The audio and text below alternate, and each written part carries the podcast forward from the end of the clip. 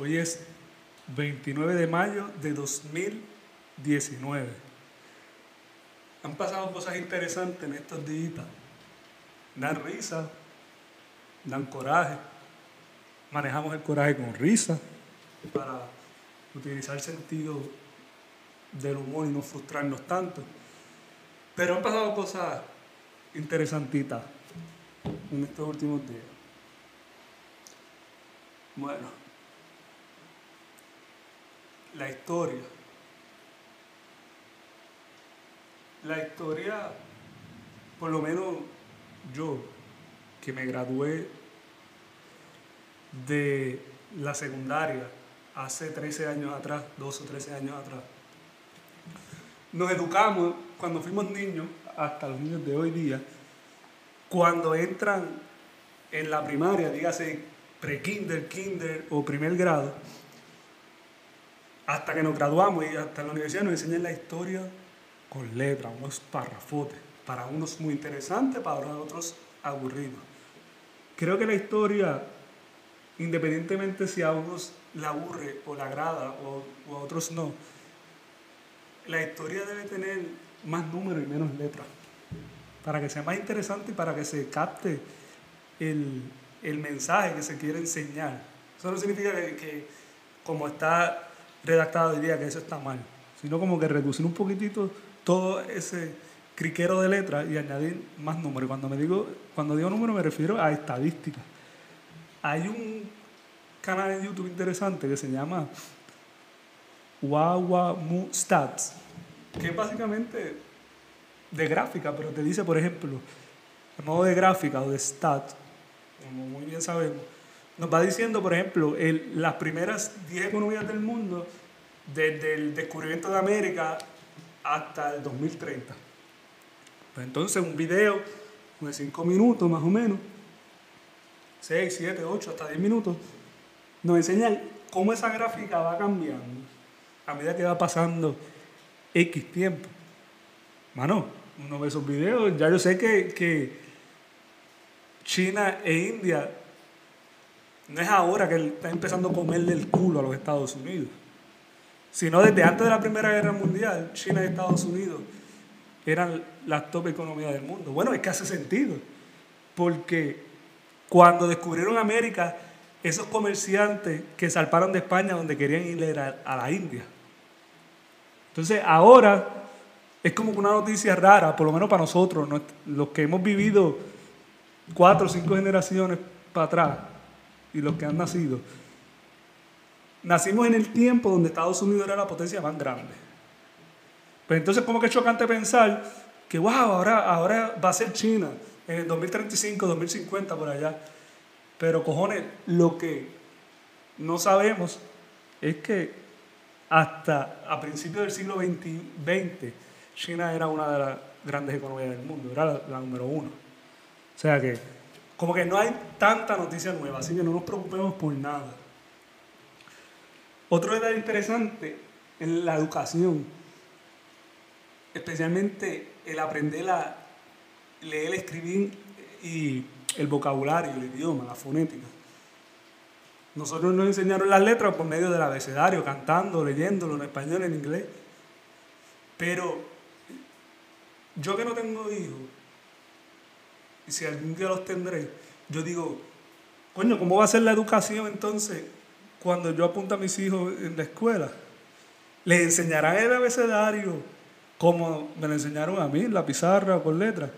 ¿O en vez del abecedario tradicional, les enseñarán hashtag, lenguajes de internet, emoji, codificación? ¿Quién sabe por qué? Por lo menos uno que toda la vida cogía español e inglés en la escuela y en las redes sociales no aplicamos muchas veces esas reglas gramaticales, sino que usamos hashtag y mierdas así, o, o tagueamos, ponemos at fulano de tal. O sea, es interesante, por lo menos yo me he ido los viajes pensando en esa mierda, porque está cabrón, el mundo cambia muy rápido, o por lo menos está cambiando muy rápido. Gente, el documental ese de María, que fue criticado. Yo, como boricua y como humano me solidarizo con todos los que de alguna manera u otro quedamos impactados por ese huracán. Yo no viví el huracán, no lo pasé en Puerto Rico, por lo tanto mi percepción hacia la crítica de ese documental en Netflix no necesariamente sea igual a los de la mayoría de las personas que están recolectando firmas y hasta cierto punto me solidarizo con ellos. ¿Por qué digo esto? Porque yo vi el documental en Netflix ya con la mente dañada de todas las supuestas críticas. Y cuando lo vi, quizás no sentí, sentí coraje, pero no sentí el coraje de una manera más apasionada como los que sufrieron el huracán en la isla, como fueron mis padres, mis hermanos, toda mi familia.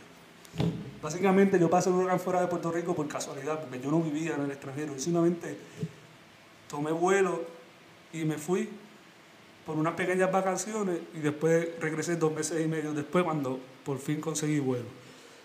Pero es cierto, el documental no necesariamente representó lo que estaban sufriendo la gente dentro de Puerto Rico, pero yo pienso que el documental debía de ser así.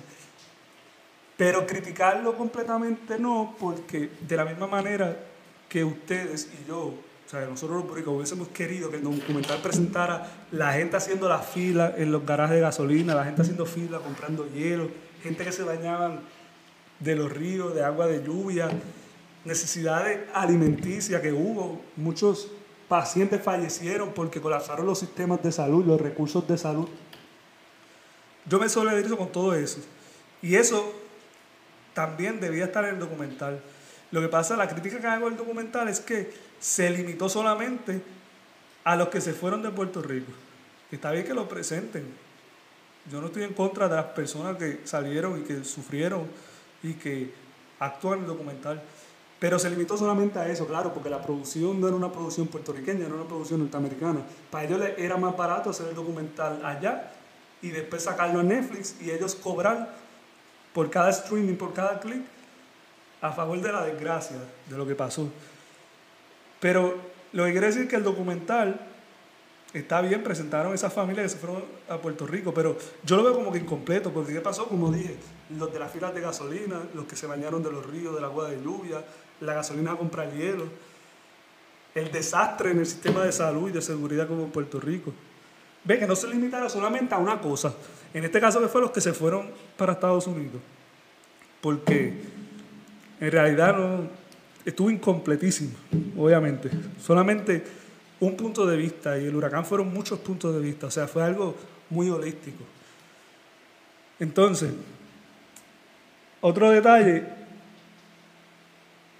me llamó mucho la atención la familia, la madre con su hija, que emocionalmente estaban devastadores.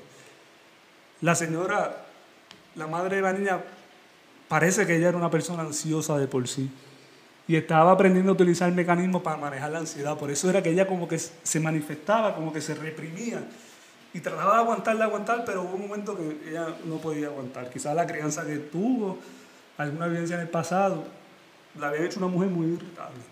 Y ella, ante la situación y por darle fortaleza a su hija, que su hija también tenía unos hechos psicológicos, pues está aprendiendo a utilizar mecanismos maduros para enfrentar esas situaciones incómodas. La niña, obviamente si ella, ¿verdad? Yo no conozco, yo estoy hablando mi percepción sobre la película o sobre lo que yo vi, ¿no? porque yo no conozco esa familia. Pero quizás la niña vivía quizás en un ambiente un poco, o, o creó cierta inseguridad quizás por la crianza que tuvo pienso yo, obviamente cuando pasó el huracán la niña lo que tenía era como 9 o 10 años. Y entonces que quizás ya la niña tenía una tendencia a ser como que ansiosa o, o ser temerosa.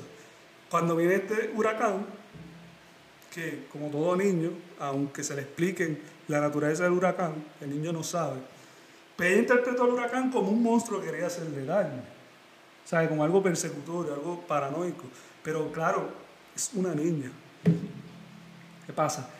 Quizás no, eh, aunque ella recibe, ella está yendo a psicólogos en la actualidad, esa niña eventualmente desarrolla una personalidad borderline, una personalidad limítrofe.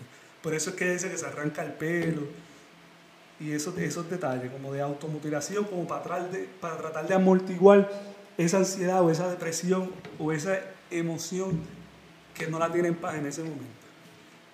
¿Qué pasa? También la niña, bueno, y digo, yo no la conozco desde antes del documental, pero ella muestra un afecto plain o un flat affect, lo que le dice. Que eso es triste. O sea, yo me solidarizo mucho con, con esa niña porque puede desarrollar eventualmente una psicosis y un afecto flat que no muestra tristeza ni alegría, nada, un, un, semblante plain, eso es indicio de psicosis. Me pegué en la loto, no se ríe. Seguro un familiar no llora. Hay que sacarle la, la alegría y la risa, la tristeza. Esto es tan plain. Y a mí me da pena por eso. Este, claro, ella no es la única. Muchos puertorriqueños también sufrieron esa situación. Pero hablo de ella porque fue lo que vi en el documental. O sea, no puedo hablar de todo el mundo. Por eso digo que no critico tanto el documental. Es como que estuvo incompletísimo. El, el otro documental que vi, que se, era de 8 minutos, me parece que se llamaba. Déjame buscarlo aquí en WhatsApp, estar 100% seguro. Se llama Candlelight. Ese documental me pareció más justo. Claro, yo hubiese hecho, ¿verdad? Usando aquí la imaginación y la especulación, yo hubiese hecho un documental como la mitad de ese de Candlelight y le añadiría el de Netflix. Entonces hacemos una imagen más completa de las consecuencias del huracán y de lo que se sufrió. ¿Ok? Este, otro detalle es que el documental de Netflix también lo que me hace pensar es que FEMA no le importa un carajo a, a los necesitados. Quienes se beneficiaron realmente fueron los dueños de hospederías, que fueron los que recibieron ese dinero para alojar a esos damnificados. Y les vendían una fantasía como que estoy en un hotel, tengo piscina, esto y lo otro, en lo que arreglaban las casas, pero si se lo hubiese dado ese dinero directamente a la gente para construir sus casas, o si temen que la gente se robe el dinero, yo no sé, crear alguna institución o, o, o alguna entidad que asegure que ese dinero vaya dirigido a la reconstrucción de los hogares de las personas, hubiese sido mejor, pero no, siempre benefician a los amigos del alma. O sea que el huracán María fue otro negocio. Para pedería, para la ferretería, para muchas cosas. Que no critico eso, lo que critico es que se aprovechen de la vulnerabilidad de las personas, porque obviamente sin casa tú no puedes vivir, tienes que gastar materiales en una ferretería. Pero ya es el aprovecharse de la situación para generar capital o aumentar ganancias, eso está cabrón. No sé, me perdonan, pero eso está hijo de puta. Es lo mismo como la crisis de salud en Puerto Rico. Que mucha gente no tiene acceso a los servicios de salud por falta de costos, de dinero, mejor dicho. Nada, gente, esa es la que hay por el momento. Esa fue mi crítica, mi desahogo. Espero que tengan un lindo día y cuídense en que la carretera está mojada porque va a seguir lloviendo. Bye.